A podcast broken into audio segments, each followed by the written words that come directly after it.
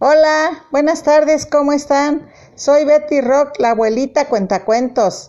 Hoy les voy a contar un cuento muy bonito.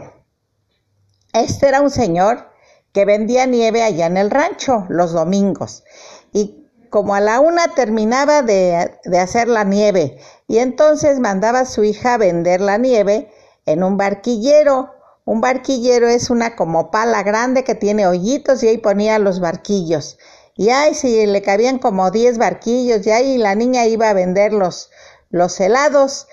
Y entonces ya que terminaba regresaba otra vez por otros 10 y así se la pasaban todo el día. Pues resulta que ya cuando terminaban de, de vender la nieve o ya era tarde y no se vendía, entonces ya recogían y se iban a su casa.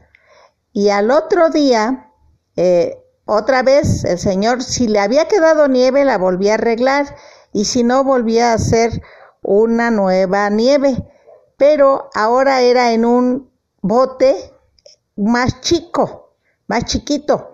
Entonces, porque el Señor, ya que terminaba la nieve de hacerla, se iba, se ponía el bote arriba de la cabeza para ir a venderla alrededor del pueblo y la niña llevaba una cubeta con los barquillos ahí adentro y el cambio para que tuviera para dar cambio porque ¿saben a cómo costaba un barquillo? A 10 centavos. No tienen idea ustedes de lo que son 10 centavos.